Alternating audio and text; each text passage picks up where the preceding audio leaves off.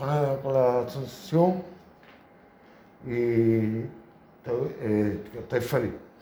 Y que, esto me ha hecho también eso, que como ha pasado la, la pandemia y no salía, o ahora estoy saliendo y se nota que voy ejerciendo.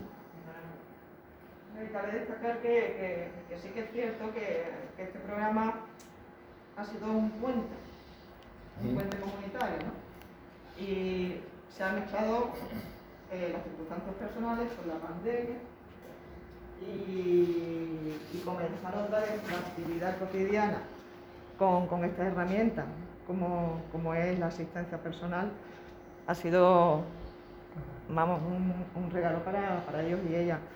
Y está el compañero Carlos, asistente, la compañera, que, que realmente son eh, unos cracks haciendo su trabajo y que diga Ernesto